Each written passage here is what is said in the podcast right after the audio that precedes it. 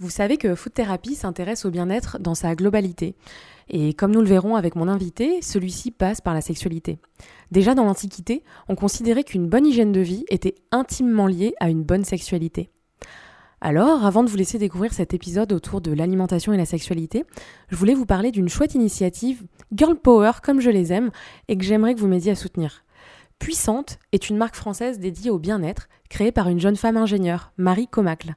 Elle a lancé le premier vibromasseur de la marque Puissante. Coco, c'est son petit nom, a la particularité d'aspirer le clitoris et de se plier pour la pénétration. Ou alors, comme moi, vous le pliez pour qu'il rentre dans votre sac à main. Coco est actuellement en précommande sur Ulule et pour chaque commande, 1 euro est reversé à l'association Les Orchidées Rouges luttant contre l'excision. Alors courez vous faire du bien sur ulule.com slash puissante. Merci de m'aider à soutenir un sujet important et une jeune entrepreneur. Détabouisons la masturbation féminine en se découvrant, en s'acceptant, en se sentant puissante pour être bien dans son corps et dans sa tête. Maintenant que les préliminaires sont passés, je vous laisse à l'écoute de cet épisode passionnant et pimenté.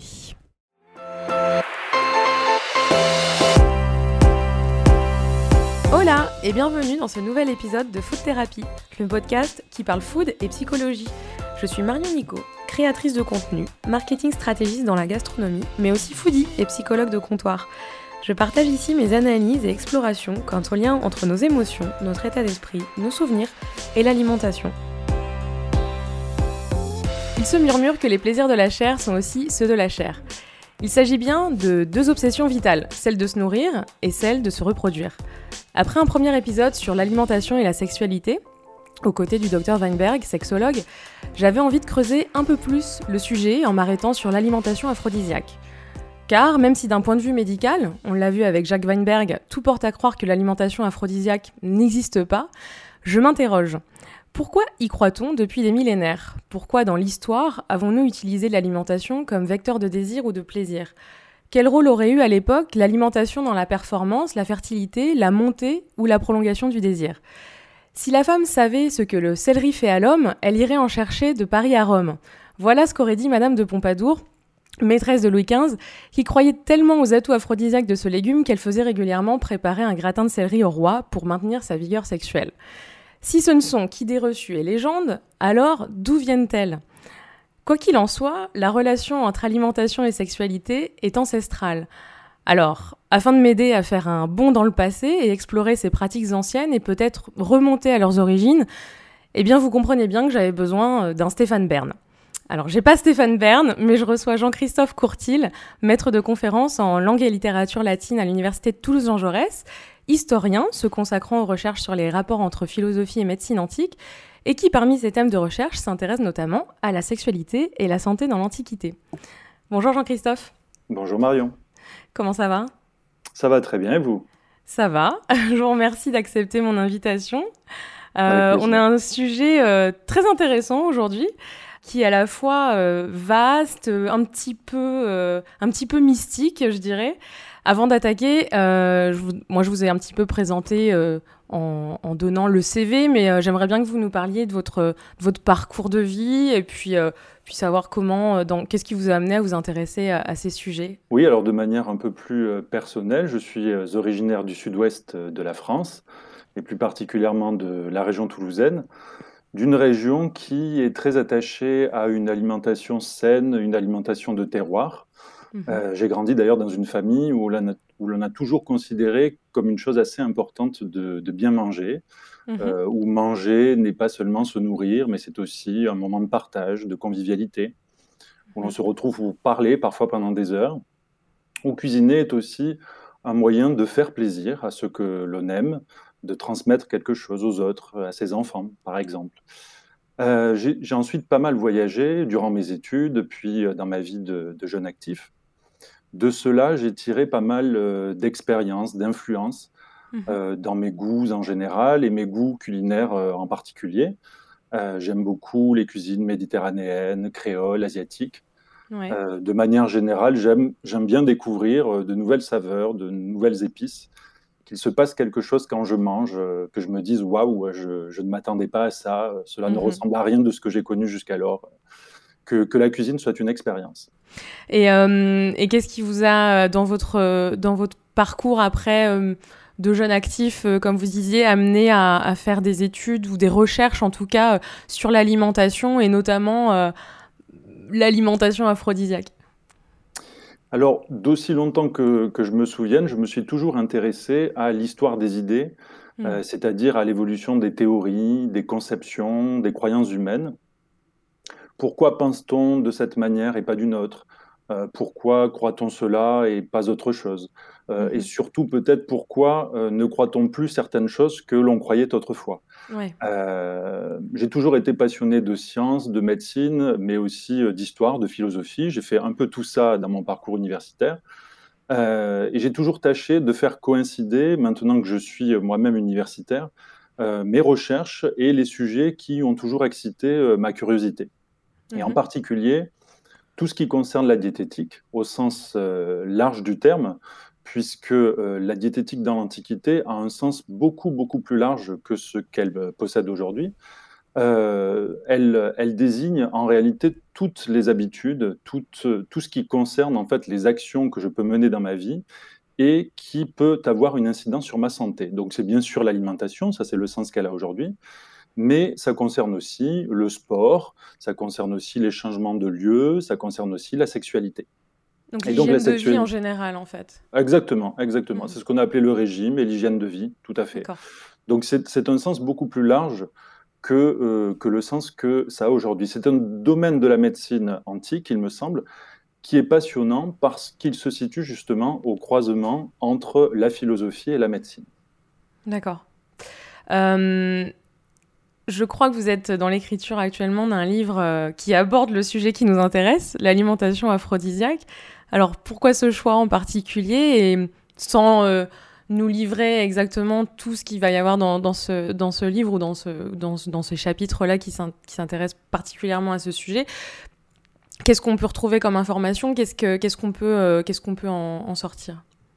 Oui, tout à fait. Je suis en plein euh, dans euh, l'écriture de, cette monographie depuis euh, quelques années maintenant. j'ai concentré mes recherches sur un thème qui a été beaucoup moins étudié que l'alimentation, celui des rapports entre la sexualité et la santé dans les textes médicaux de l'Antiquité. Ce que j'essaie de, faire, ça relève typiquement de ce que je viens de dire sur l'histoire des idées, c'est-à-dire de se demander euh, quelle place la sexualité a dans la médecine ancienne, sur quels fondements euh, idéologiques les conceptions sexuelles euh, reposent, et comment la sexologie occidentale s'est-elle peu à peu construite. Et une partie de ce travail, vous l'avez dit, concerne l'alimentation aphrodisiaque, ce qui me semble un sujet particulièrement révélateur de la conception de la sexualité dans l'Antiquité. en effet, dans les textes médicaux, euh, les remèdes sont là normalement pour soigner des pathologies, pour soigner des maladies. Mhm. S'il y a des dizaines et des dizaines et des dizaines de substances euh, aphrodisiaques dans les traités médicaux, c'est précisément parce qu'elles viennent répondre à quelque chose qu'on considère comme une pathologie de premier plan dans l'Antiquité, c'est l'impuissance masculine mhm. et l'impossibilité de donner naissance à des enfants mâles qui euh, perpétueront la lignée. Donc la présence massive de ces aphrodisiaques dans les textes médicaux euh, tend justement à montrer le fait que dans ces textes-là, c'est la fonction reproductive de la sexualité qui est mise en avant et non la sexualité récréative, mm. contrairement à ce que véhiculent parfois les clichés sur l'Antiquité et sa prétendue euh, liberté sexuelle. Mm-hmm. Bon, de toute façon, si elle avait été récréative, euh, on imagine que c'était surtout centré sur euh, le plaisir masculin, parce que je pense que jusqu'à très récemment, le plaisir féminin, on s'y intéressait pas tellement, j'imagine, dans l'histoire. Oui, euh. oui vous, vous, allez m'entendre souvent parler de, de, de, plaisir ou de désir ou, ou d'érection masculine, parce qu'en réalité, les textes sur lesquels je travaille, les traités médicaux de l'Antiquité, sont écrits par des hommes pour des hommes. Hmm. C'est-à-dire que la question de l'aphrodisiaque, pendant très longtemps, va être réservée quasi exclusivement à la sexualité masculine, puisque c'est l'homme, dans son rôle d'actif, qui doit être euh, à la hauteur de l'acte et pouvoir avoir une érection qui euh, euh, conduise jusqu'à l'éjaculation et à la fin ultime de l'acte sexuel, à savoir la reproduction. Euh, ça ne veut pas dire qu'on ne s'intéressait pas au plaisir des femmes. Il y a euh, des textes qui en parlent, mais c'est souvent une littérature parallèle qu'on mm. appelle la littérature gynécologique, qui, elle, est plutôt écrite par des femmes, par des sages-femmes, à l'usage des femmes de manière indirecte, mais on va dire qui traite des femmes. Et ça, cette littérature-là, c'est une littérature très particulière, qui est extrêmement minoritaire dans l'Antiquité, et sur laquelle je ne travaille pas. Alors, je, peux en dire quelques mots de ci, de là, mais on, va dire que ce n'est pas mon, sujet de recherche. Mhm. Mais ce qu'il faut bien savoir, c'est que cette littérature de femmes pour les femmes, elle est extrêmement minoritaire, c'est-à-dire elle représente 5% de la littérature médicale antique. Oui, d'accord. Donc je l'évoquais dans mon introduction, euh, finalement, on ne sait pas si, euh, même aujourd'hui, hein, si, si euh, ce sont des mythes, des idées reçues, des légendes. est-ce que voilà, est-ce que les huîtres c'est aphrodisiaque? Mais plus que de savoir si ça fonctionne ou pas, finalement, c'est moi ce qui m'intéresse, c'est un peu d'où ça vient. déjà le mot aphrodisiaque, donc ça tient ses racines de, de la déesse de l'amour, Aphrodite donc euh, vous parliez du lien entre l'alimentation qui aurait un rôle en fait pour stimuler euh, la fertilité, la performance dans un objectif de reproduction hein, pour l'homme. Euh, mais qu'est-ce qu'on peut dire vraiment du rôle de l'alimentation dans la sexualité? Est-ce que, enfin, qui a commencé? Parce qu'on a des, données un petit peu là-dessus. à quel moment on s'est dit tiens, je vais manger telle chose, utiliser tel aliment, telle plante parce que ça va m'aider à avoir une érection, pour le dire simplement. Oui, alors encore aujourd'hui, il existe une analogie très forte entre l'alimentation et la sexualité. Mm. Euh, deux plaisirs, vous l'avez dit en introduction, qui sont euh, tous les deux physiques, euh, qui sont tous les deux indispensables à la survie de l'espèce. Et d'ailleurs, dans les deux cas, on parle d'appétit. Hein. c'est assez amusant, mais on parle mm. d'appétit pour la table, mais on parle aussi d'appétit sexuel. Il y a un champ lexical euh, qui se rejoint beaucoup. Tout à fait, exactement, tout à fait. Hmm. Et la plupart d'ailleurs des rendez-vous galants débutent, euh, hors de période bien sûr d'épidémie, débutent normalement autour d'un dîner euh, au restaurant. les amoureux s'offrent des chocolats, boivent du champagne pour la Saint-Valentin. Il y a donc un lien très étroit entre la nourriture et le sexe, et ce n'est pas nouveau. on peut même dire que c'est une des idées les plus anciennement enracinées dans les origines de notre culture occidentale. Mhm. Et dès l'Antiquité, on en trouve des traces dans, euh, on trouve des témoignages de cela dans euh, des papyries de l'Égypte pharaonique. Euh, on voit qu'il y a toute une alimentation aphrodisiaque qui est largement décrite dans une grande partie de la littérature, que ce soit sous la forme de recettes de cuisine dans les traités culinaires, que ce soit des potions aphrodisiaques, les fameux filtres d'amour, ou mhm. même des recettes pharmacologiques hein, dans les traités médicaux, euh, la partie de, la littérature sur laquelle je travaille euh, principalement. Le cadre du banquet, d'ailleurs, du banquet dans l'Antiquité, même s'il a été en grande partie fantasmé par l'imaginaire moderne, est finalement le lieu emblématique de cette frontière extrêmement floue euh, qu'il existe entre les plaisirs de la table euh, et les plaisirs du sexe. L'orgie, euh, l'orgie culinaire et l'orgie sexuelle. C'est comme ça qu'on se l'est représenté dans l'Antiquité. Mm. Puis au Moyen Âge, l'influence grandissante du christianisme sur la pensée occidentale va faire reculer les pratiques vers le domaine de la débauche, interdite par les religieux et même parfois taxée de sorcellerie. Mhm. Par exemple, la culture de bon nombre de substances végétales aromatiques aux propriétés euh, prétendument euh, aphrodisiaques, comme le basilic, euh, la menthe, la cannelle, va être interdite dans les monastères. Mais à partir de la Renaissance, et en particulier du XVIIe siècle, avec des mouvements philosophiques comme le libertinage, la mention des aphrodisiaques dans la culture occidentale va connaître un regain d'intérêt, intérêt qui perdure encore aujourd'hui, euh, alors que vous le savez, euh, le marché des aphrodisiaques sur Internet représente plusieurs millions de dollars par an et est même à l'origine euh, de la quasi-disparition de certaines espèces comme le rhinocéros, dont la corne sous la forme de poudre est vendue à prix d'or. D'accord. Moi, je ne savais pas ça. Intéressant.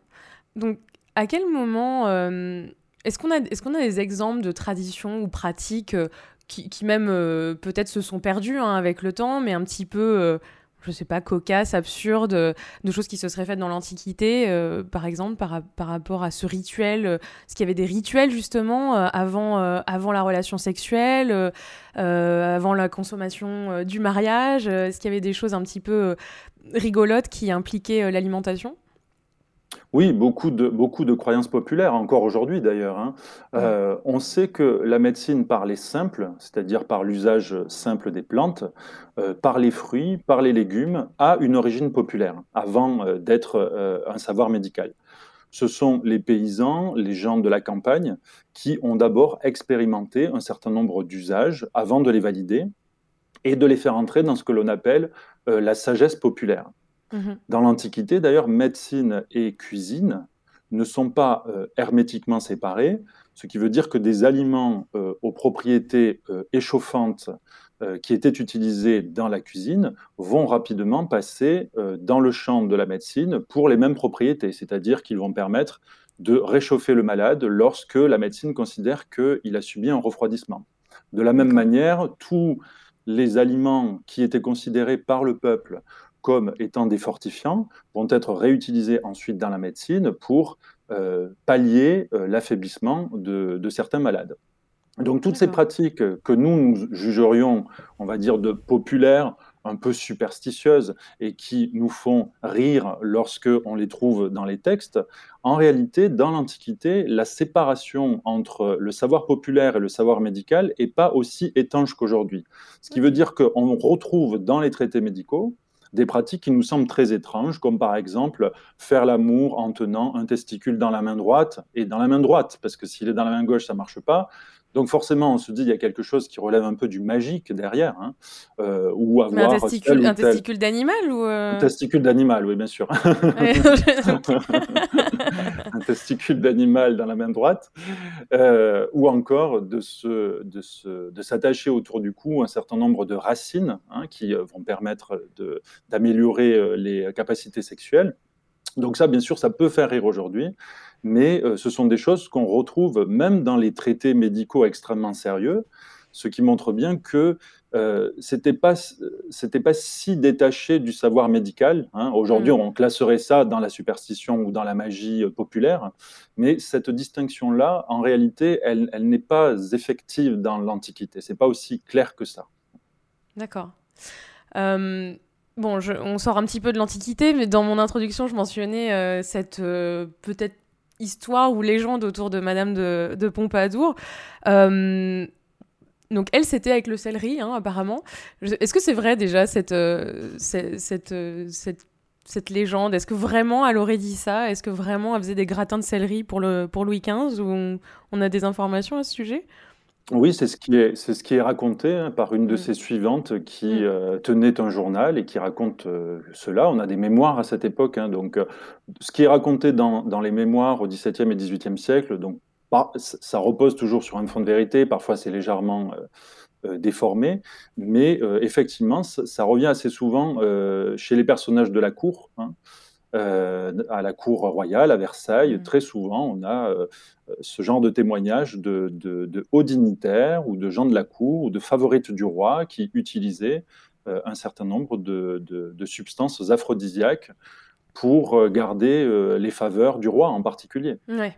Mmh Et pourquoi on attribue du coup ce pouvoir sexuel à mais en plus, ça a des aliments euh, précis. Hein, euh, euh, en préparant cet épisode, je ne savais pas, par exemple, le safran, apparemment, bon, tout ce qui est épices, bien sûr, sont a priori chargés de, de, pouvoir sexuel. chez les Aztèques, il y avait bien sûr les boissons à base de cacao. le gingembre, bon, c'est toujours connu aujourd'hui. Le chocolat, les huîtres, d'ailleurs, pourquoi les huîtres? Pourquoi des alors, sans savoir si vraiment euh, ça fonctionne ou pas, parce que c'est pas tellement le sujet, c'est pourquoi on attribue ce pouvoir sexuel à ces aliments-là? Alors, euh, peut-être que pour l'huître, il y a aussi le symbole, donc voilà, que ça représente peut-être euh, les parties génitales féminines, la vulve, mais pourquoi sur certains aliments et, pas d'autres, et, pourquoi on leur donne cette charge, cette énergie sexuelle? Alors, en réalité, la nourriture aphrodisiaque fonctionne surtout comme un placebo, c'est-à-dire mm. que son action ne découle pas directement d'un principe actif, mais plutôt de la conception de ce principe par l'imagination.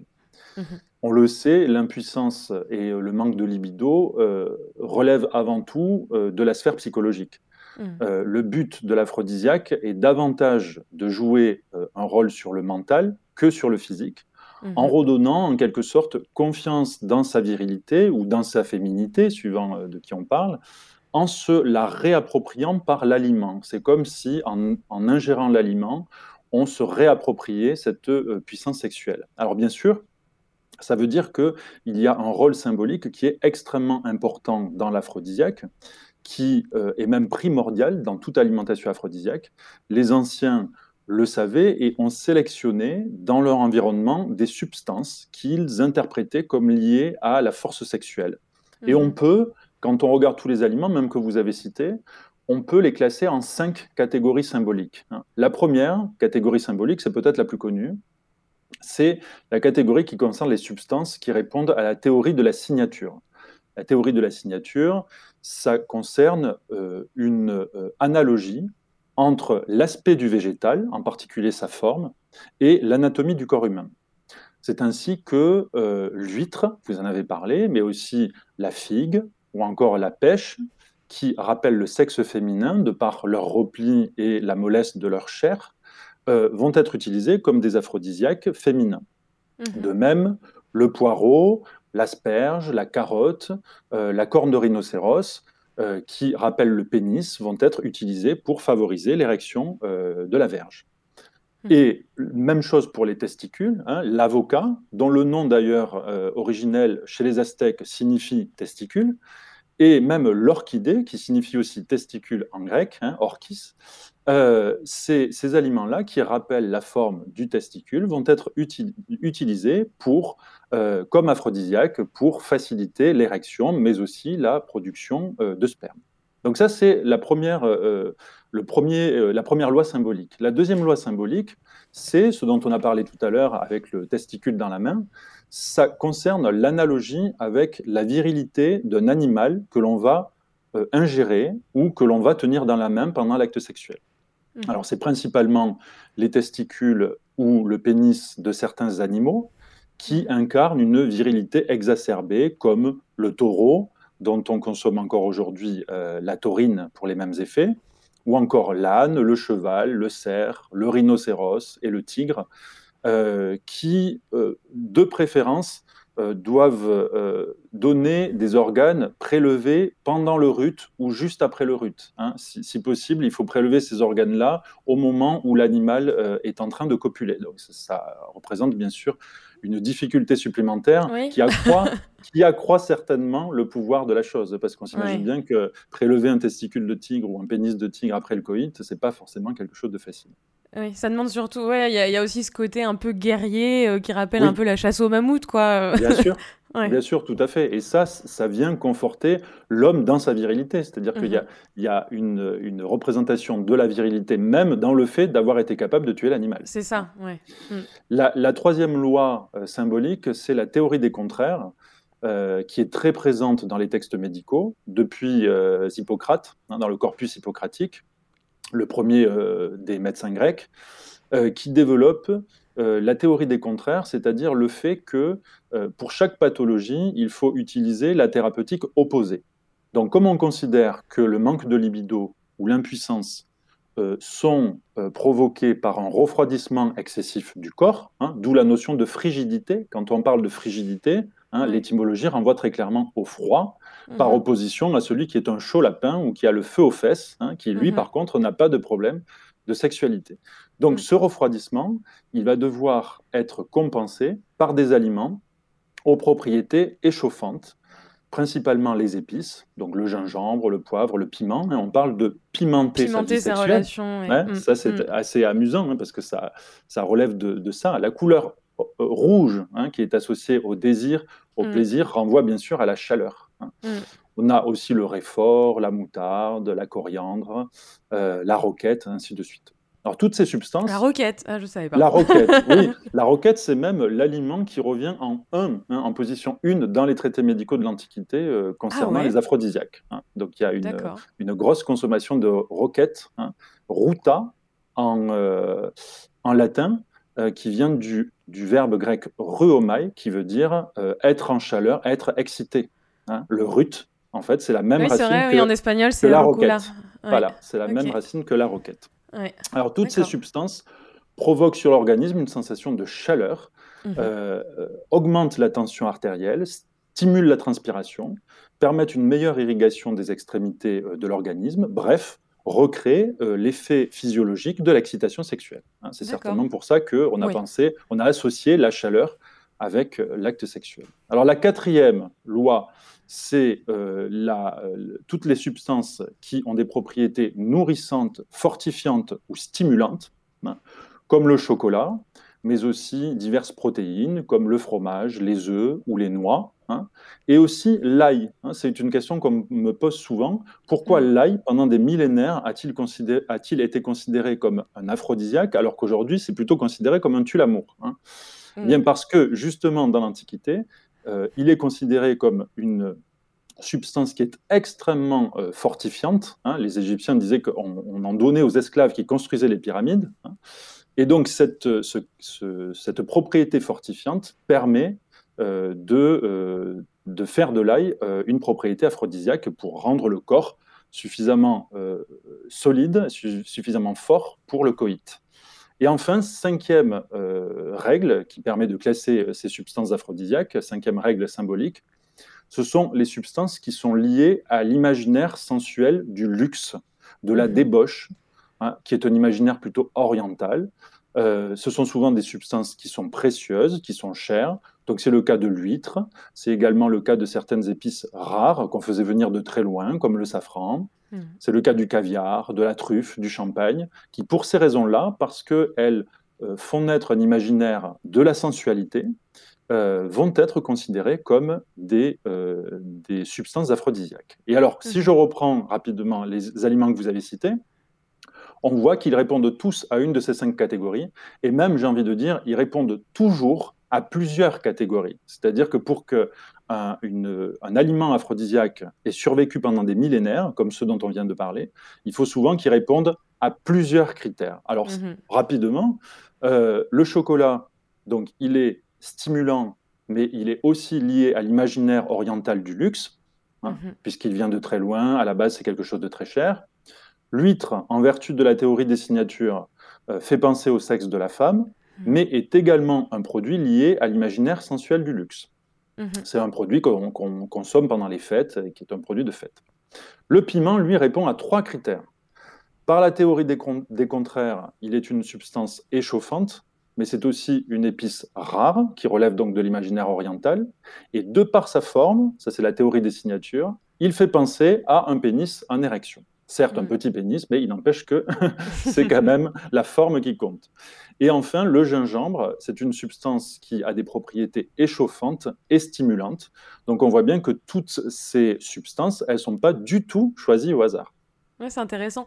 Et pour revenir euh, à la première loi, ça me faisait penser que finalement, euh, on n'avait pas tellement évolué dans la société parce qu'aujourd'hui, les, les émoticônes, les émojis euh, qu'on utilise, euh, la pêche, euh, l'abricot, mmh. ça représente toujours le sexe féminin quand on veut communiquer sur Instagram, etc. L'aubergine pour représenter le pénis. donc en fait, on pourrait dire que les émojis, c'est un petit peu nos hiéroglyphes du 21e siècle. Ce sera, ce sera peut-être étudié dans quelques siècles sur nous, mais il a pas tellement d'évolution. Euh, ça montre que c'est une idée qui est très très ancienne, mais qui est toujours ancrée dans la mentalité, mm. hein, qu'il y a euh, une, une, vie sexuelle des légumes et des fruits. Hein, c'est ce qu'on a souvent dit. Euh, c'est-à-dire que les fruits et les légumes ont toujours évoqué pour l'homme les organes sexuels. Hein. Mm. On parle de la fleur, de déflorer, un certain nombre d'expressions qui font de la vie sexuelle en quelque sorte une vie végétale ou en tout cas très analogue à la vie des mm. fruits et des légumes. Ouais. Est-ce qu'on a des, est-ce que l'histoire avec un grand H nous, nous montre que l'alimentation vraiment a une influence sur la sexualité? Oui, alors c'est une question qu'on s'est qu'on s'est souvent posée, en particulier les historiens de l'alimentation. Ce qui, ce qu'il est possible de dire, c'est que si on regarde à l'échelle de l'histoire de l'humanité, euh, on peut observer qu'il y a une évolution parallèle entre les pratiques alimentaires et les pratiques sexuelles. Dans les périodes de crise, euh, et on en traverse une en ce moment, hein, dans les périodes de crise, durant les guerres, durant les épidémies, durant les crises économiques ou sanitaires, euh, on assiste souvent à un recroquevillement des humains sur le strict nécessaire mhm. et un abandon de la notion de plaisir. Et au contraire, dans les périodes qui suivent ces périodes de crise, qui sont des périodes de prospérité, de retour à la vie, hein, de prospérité économique et politique, la notion de plaisir repasse au premier plan, comme on a pu le constater par exemple à la fin des années 60, hein, après les deux grandes guerres mondiales. Dans ces périodes-là, on assiste à une explosion de toutes les disciplines qui concernent le plaisir, que ce soit les divertissements, les loisirs, l'alimentation et bien sûr la sexualité. Car pour avoir une sexualité épanouie, pour avoir l'appétit nécessaire, il faut pouvoir lâcher prise, ne pas être perturbé par le contexte extérieur de la société dans laquelle on vit. Et donc le rôle du bien-être est fondamental. Je parlais tout à l'heure de l'imaginaire du banquet, qui témoigne très bien de cela, c'est-à-dire que les plaisirs de la bouche, la bonne chair, la boisson, se prêtent à une sexualité épanouie, insouciante et sans contrainte. Et mmh. ça, Beaucoup de gens l'ont compris et l'ont utilisé euh, dans l'histoire de l'humanité. Certains ont bien vu ce lien indissociable entre aliments et sexe et ont utilisé la restriction alimentaire au service du contrôle de la sexualité. Mhm. Par exemple, au Moyen Âge, euh, l'Église catholique fait interdire tous les aliments qui peuvent, selon elle, inciter au rapport sexuel. Alors les herbes aromatiques, les épices, certains légumes comme les fèves que les moines ont, interdiction absolue de consommer, ou encore l'avocat, hein, dont j'ai dit tout à l'heure qu'il signifiait testicule pour les, chez les Aztèques, l'avocat que l'Église catholique espagnole a très longtemps interdit. Ah, c'est intéressant. Euh, est-ce qu'on a des, des exemples de personnages historiques connus qui utilisaient euh, les, enfin qui, ouais, qui utilisaient l'alimentation dans leur pratique, euh, dans leur pratique sexuelle, avec des anecdotes un petit peu euh, cocasses justement, alors dans l'Antiquité ou même après. Hein. Oui, bien sûr. Alors dans l'Antiquité, on a sous l'Empire romain deux empereurs dont, dont, on nous, dont on nous dit qu'ils ont utilisé des substances aphrodisiaques. Donc il y a l'empereur Tibère Mhm. qui soignait son impuissance, nous dit-on, en faisant venir de Germanie euh, des langues d'oiseaux. Alors là, il s'agit de, la théorie de la signature, hein, puisque les langues d'oiseaux font penser à, euh, un sexe.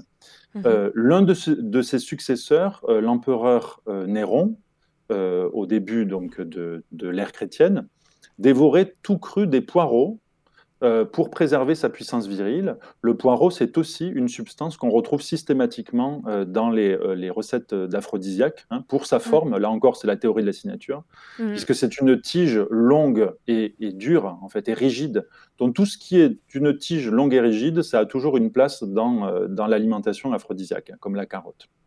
Au XVIe siècle, un peu plus tard, Henri III, donc le, le, roi Henri III faisait servir à ses mignons des asperges pour la même raison, toujours la théorie des signatures, hein, afin d'exciter leur désir. L'asperge, en plus, est très diurétique, hein, on le sait, hein, euh, et euh, les diurétiques sont toujours considérés comme des aphrodisiaques, parce qu'ils ont une action sur euh, l'appareil urogénital. Deux siècles plus tard, le célèbre Casanova, convaincu des vertus aphrodisiaques du chocolat, en buvait, nous dit-on, avant chaque rendez-vous galant, pour mm. tenir le rythme. Euh, et son contemporain de la même époque, euh, Sade, le marquis de Sade, euh, offrait à ses partenaires des bonbons d'anis enrobés de poudre de cantharide, qu'on appelait les dragées d'Hercule ou les pastilles de Richelieu. Et d'ailleurs, il fut embastillé, hein, emprisonné à la Bastille pour empoisonnement, pour cette raison même, pour avoir offert des dragées à quatre femmes lors d'une soirée. Et ces femmes sont décédées hein, suite à l'ingestion de ces pastilles, puisque la cantharide, hein, c'est certes un aphrodisiaque, mais c'est surtout euh, un poison euh, redoutable. à Versailles, toujours, vous l'avez dit, hein, il y a Madame de Pompadour, mm. qui est considérée peut-être comme la plus grande consommatrice de, substances aphrodisiaques. C'est la favorite du roi Louis XV. Euh, et elle cherchait à combattre sa frigidité naturelle, hein, nous dit-elle elle-même hein, dans ses mémoires. Euh, il semble qu'elle était d'une nature assez froide. Et afin de conserver euh, les faveurs du roi, elle se faisait servir tous les jours du chocolat à triple vanille. Donc là, on a le cacao et la vanille, qui sont deux substances aphrodisiaques, qu'elle mangeait avec des truffes et du potage aux céleri. C'est-à-dire, on a quatre. Ah, se faisait un, quatre, bon combo là. c'est un cocktail aphrodisiaque hein, euh, qu'elle se faisait préparer euh, chaque jour, ce qui suscitait d'ailleurs un certain nombre de critiques. Hein. On, voit que ses servantes euh, lui disent qu'il faut qu'elle arrête, que ce n'est pas bon pour sa santé d'ingérer autant de substances aphrodisiaques. Et au XIXe siècle, on raconte que c'est la consommation de truffes Hein, euh, qui aurait permis à Napoléon euh, d'honorer Marie-Louise et de concevoir le futur roi de Rome après plusieurs années d'infertilité. Hein. On nous dit que c'est après avoir consommé euh, plusieurs fois des truffes qu'il est enfin parvenu à concevoir un fils. Alors ce, ce, panorama historique montre une chose, c'est que les vertus aphrodisiaques euh, ne relèvent pas seulement des croyances populaires, mais elles ont toujours trouvé un écho, et c'est ça qui est intéressant, dans les classes sociales les plus élevées. On voit que là, il s'agit, euh, il s'agit pas de paysans, hein. il s'agit de rois, il s'agit d'empereurs, il s'agit de, gens qui appartiennent aux, classes sociales les plus élevées. Mais surtout, ce qui est curieux, c'est que c'est des pratiques un petit peu ésotériques, donc euh, et, les rois, bah voilà, étaient quand même très très liés à l'Église catholique, donc c'est vrai que Qu'est-ce que le pape disait à l'époque de ces choses-là? Ça devait pas être. Euh, bon, c'était des pratiques un petit peu euh, cachées, j'imagine. Enfin, cachées où on pratiquait ça euh, peut-être peut-être en secret, je ne sais pas. Oui, bien sûr, c'est quelque chose qui, que, l'on ne criait pas sur tous les toits, ça c'est évident. C'est-à-dire qu'il y a quand même, alors on est à une période où ce n'est plus interdit, hein, on n'est on pas au Moyen Âge, mais il n'empêche que euh, ça, ça va bien sûr à l'encontre des préceptes de la religion, mmh euh, ça va aussi à l'encontre de, de, bien des préceptes médicaux, la plupart mmh. du temps. Hein. Donc euh, c'était quelque chose que qui précisément d'ailleurs était fait en secret parce que ça permettait de ne pas révéler ses problèmes d'impuissance à tout le monde. C'est-à-dire que l'avantage de faire ça, et plutôt que d'aller voir un docteur, hein, mm. c'est ce que font les gens aujourd'hui quand ils tapent corne de rhinocéros sur Internet, c'est parce qu'ils n'ont pas envie d'aller de, voir un médecin pour, euh, pour lui dire qu'ils euh, ils ont un problème d'impuissance. Mm-hmm. Donc l'avantage de ces, de ces pratiques un peu occultes, c'est qu'elles permettaient de, de, garder une certaine forme de discrétion par rapport à ça. Mm-hmm. Euh, justement, est-ce qu'il y a eu, euh, on parlait de, de, Casanova et, euh, et, de son GHB antique, est-ce qu'il y a eu d'autres loupés comme ça? Est-ce qu'il y a eu des, cas bah, d'empoisonnement ou vraiment des, des morts dramatiques parce qu'on se disait qu'il fallait ingérer tel aliment ou telle substance? Je pense notamment, j'imagine, on sort un petit peu du sujet, mais c'est quand même lié. Euh, j'imagine que beaucoup de femmes ont aussi euh, utilisé des, potions pour, euh, pour, pour avorter. J'imagine à l'époque, il y avait certainement des loupés qui, du coup, enfin de toute façon, ne, ne, ne, provoquaient pas un avortement, mais en plus de ça, peut-être les empoisonner. Est-ce qu'il y a des, cas comme ça d'empoisonnement ou de, de, mort un peu tragique chez des personnages historiques? Oui, bien sûr. Et, d'ailleurs, ces cas, hein, là, vous parliez de l'avortement, c'est un bon exemple. Euh, ces cas de pratiques dangereuses sont justement souvent exclus par les médecins pour ces raisons précises. C'est-à-dire mm. que la médecine euh, préfère, euh, autant que faire se peut, privilégier des, des, des outils qui ne provoquent pas la mort de leurs patients. Donc ils savent que dans, les, dans certaines thérapeutiques, certaines substances qui sont présentées comme des thérapeutiques, il y a des risques qui sont trop importants. C'est pour ça qu'on n'utilisait pas ces substances dans, la médecine. Mhm. Alors, les textes médicaux antiques regorgent de, petites anecdotes. Hein. Euh, on en a quelques-unes euh, qui concernent des cas de priapisme, c'est-à-dire des, des, érections incontrôlées et permanentes qui peuvent durer plusieurs jours, voire plusieurs semaines, et qui, après euh, ces longues journées de calvaire, conduisent généralement à la gangrène du pénis et à la mort. Alors, ces cas de priapisme sont euh, présentés souvent comme la conséquence de consommation excessive de substances aphrodisiaques, en particulier du satyrion, qui est une espèce d'orchidée sauvage que l'on consommait comme filtre d'amour. Donc euh, la présence de ces anecdotes-là dans les traités médicaux euh, est censé, me semble-t-il, mettre en garde justement les mm. gens contre une consommation euh, d'aphrodisiaques qui n'est pas sans risque. Hein. Mm. Donc on a ces cas de, priapisme On a aussi énormément de cas d'empoisonnement tout court. Hein. à une période plus moderne, on recense des cas d'empoisonnement à des substances aphrodisiaques chaque année. Hein, c'est des, dizaines de personnes qui meurent chaque année à cause de cela, principalement euh, d'excès de cantharidine. Hein, la cantharidine, c'est une substance qui est extraite de la cantharide, ou mouche espagnole, qui est une sorte de coléoptère euh, qui vit dans le sud de l'Europe et depuis l'Antiquité, euh, la, cantharide est utilisée comme substance euh, aphrodisiaque. Alors ça a été le cas, on l'a dit tout à l'heure, euh, des dragées du marquis de Sade, hein, qui contenaient de la cantharide et qui ont provoqué la mort de quatre femmes. On peut retrouver également la, la cantharide utilisé comme ingrédient euh, possible dans le rasel anout, hein, mm. euh, l'ensemble d'épices là, euh, dont, la recette peut varier, c'est entre 25 et 50 épices qui sont utilisées voilà, principalement au Maroc, mais dans une sphère, on va dire, plus large du Maghreb, mm-hmm. dans les traditionnels tagines, couscous. Et on sait que la cantharide est un poison dangereux parce que sa consommation excessive, certes, stimule le flux sanguin, dans les organes génitaux, euh, mais s'accompagne aussi de la hausse dangereuse de la tension artérielle, euh, d'une irritation des voies urinaires, et euh, on sait que ça peut endommager le pénis et provoquer même des troubles rénaux graves qui provoquent souvent la mort. Donc ça, c'est le cas de la cantharide, mais c'est aussi le cas, par exemple, de la yohimbine, hein, qui est extraite de l'arbre yohimbe, mais aussi de la datura et de la noix de vomique, qui sont des substances très souvent utilisées dans les filtres d'amour, euh, mais qui contiennent de la strychnine, une substance qui est certes excitante, mais qui est aussi euh, dangereuse pour le, système nerveux. Alors le cas le plus croustillant, hein, l'anecdote la plus croustillante de, parmi les empoisonnements célèbres, c'est certainement euh, celle qui concerne un ancien président de la République française, Félix Faure, qui avait été élu à la fin du, du 19e siècle président, et qui s'est rendu célèbre plus par sa mort que par sa vie d'ailleurs, puisqu'il est le seul président français à être mort dans le palais de l'Élysée. C'était un bel homme qui euh, aimait euh, la, compagnie des femmes et il recevait euh, ses maîtresses dans le palais de l'Élysée.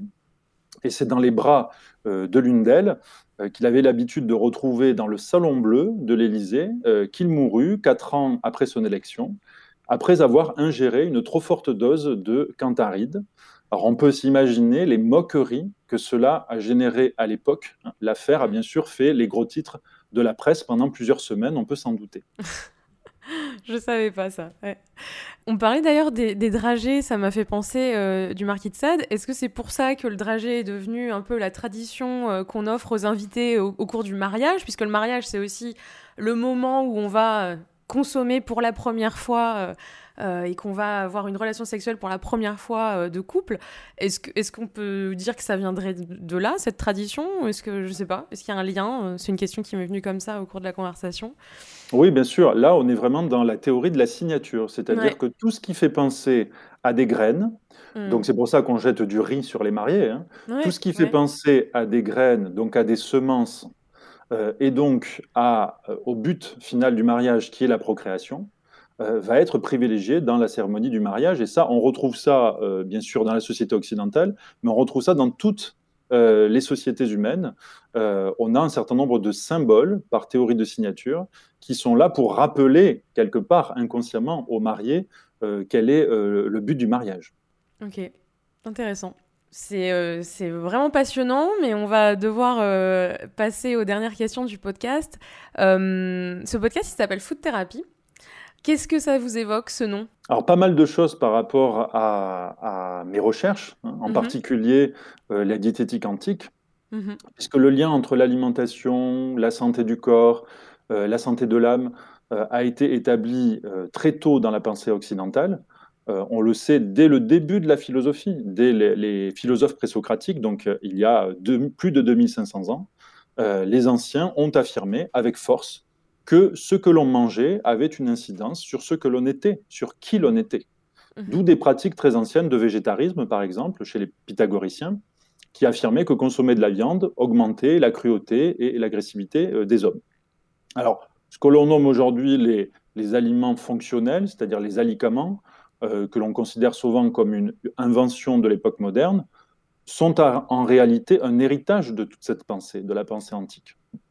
Et pour éviter d'avoir recours à la pharmaceutique, c'est-à-dire à la science du médicament, pour éviter d'avoir recours à la chirurgie, euh, à l'art du bistouri et du cotter, eh bien, il faut mettre en œuvre une diététique raisonnée pour rester en bonne santé et même se soigner, pour mhm. parvenir à un état de bien-être à la fois euh, dans son corps et dans son âme.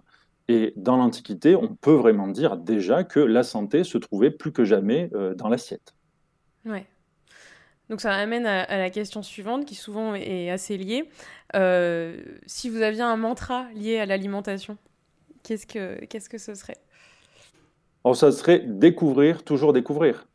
Euh, parce que la nourriture, euh, je l'ai dit en, présentation, pour moi c'est un vaste champ de découverte, d'expérience. C'est lié au plaisir, bien sûr, mais c'est lié aussi au voyage, aux mmh. rencontres, euh, à l'exploration du monde, à l'exploration des cultures. Et dans la sexualité comme dans l'alimentation, il me semble que le secret, c'est de ne jamais laisser la routine s'installer. Mhm. Et ma question préférée, c'est votre plat émotion. Donc le plat émotion, c'est pas forcément euh, le plat préféré, hein. c'est voilà le plat réconfortant, euh, le plat qui va, ouais, qui va nous rappeler certainement souvent l'enfance. Oui, oui, c'est un plat qui me rappelle effectivement l'enfance. Euh, je dirais que ce sont les, endives braisées. Hein. Alors, c'est pas un plat euh, très extraordinaire, c'est pas un plat qui paraît très compliqué. Ça paraît assez simple, mais en réalité, euh, le secret réside dans la juste quantité de sucre pour éviter l'amertume. Il y a beaucoup de gens qui n'aiment pas les endives pour cette raison-là. Et c'est vraiment ma Madeleine de Proust parce que lorsque j'étais enfant, ma mère préparait souvent ce plat à l'approche des, des fêtes de fin d'année. C'est un plat que je n'ai jamais cuisiner moi-même, de peur de le rater certainement, et que, hmm, je ne mange hmm. que, que je ne mange que quand je vais rendre euh, visite euh, à mes parents. Et cela me replonge systématiquement dans l'atmosphère euh, des fêtes, lorsque toute la famille est en cuisine pour participer au repas commun et que chacun apporte sa petite contribution pour faire plaisir aux autres. Donc à chaque fois, ça me replonge dans cette ambiance des fêtes de fin d'année. Oui, il y, a un côté. Euh, à chaque fois, je pose cette, question. C'est, allez, 99% des cas, c'est toujours un plat de l'enfance. Et ce qui est intéressant, c'est toujours ce côté un peu euh, sacré autour de ce plat, parce que euh, c'est un plat qu'on n'ose pas refaire soi-même. Et c'est, assez intéressant. Alors, c'est certainement pour maintenir aussi le souvenir, la mémoire autour du plat. c'est un plat chargé d'émotions, quoi. Oui, tout à fait. Très bien. Eh ben, on va s'arrêter là, mais euh, c'était euh, vraiment passionnant. J'ai appris beaucoup de choses, donc j'espère que nos auditeurs aussi. Euh, merci beaucoup d'avoir partagé vos connaissances et toutes ces informations à propos de l'alimentation aphrodisiaque. Merci à vous. Je pense qu'on pourra mettre peut-être le lien de, certains travaux ou d'un site et quand le bouquin que, vous, que vous finissez d'écrire sortira, je ne sais pas pour quand il est prévu, mais on pourra le rajouter euh, dans le lien de la description du podcast. Euh, il, est, il est prévu pour bientôt ou cette année? Pas, pas pour tout de suite. Je ne sais pas si euh, la situation fait que j'ai plus de temps pour écrire, mais je ne suis pas sûr de finir cette année. D'accord. Mais merci beaucoup Jean-Christophe. Merci à vous Marion. À bientôt. Retrouvez dès à présent la recette réconfortante de mon invité ou la mienne sur mon site food-thérapie.com. Et si vous avez aimé cet épisode, soutenez ce podcast en vous y abonnant et en laissant votre avis sur votre plateforme d'écoute. Faute d'étoiles Michelin, celles-ci me feront chaud au cœur. N'hésitez pas à partager ce podcast avec vos amis, comme vous partageriez vos bonnes adresses. Je vous retrouve très bientôt dans un prochain épisode de Food Thérapie. Des bessos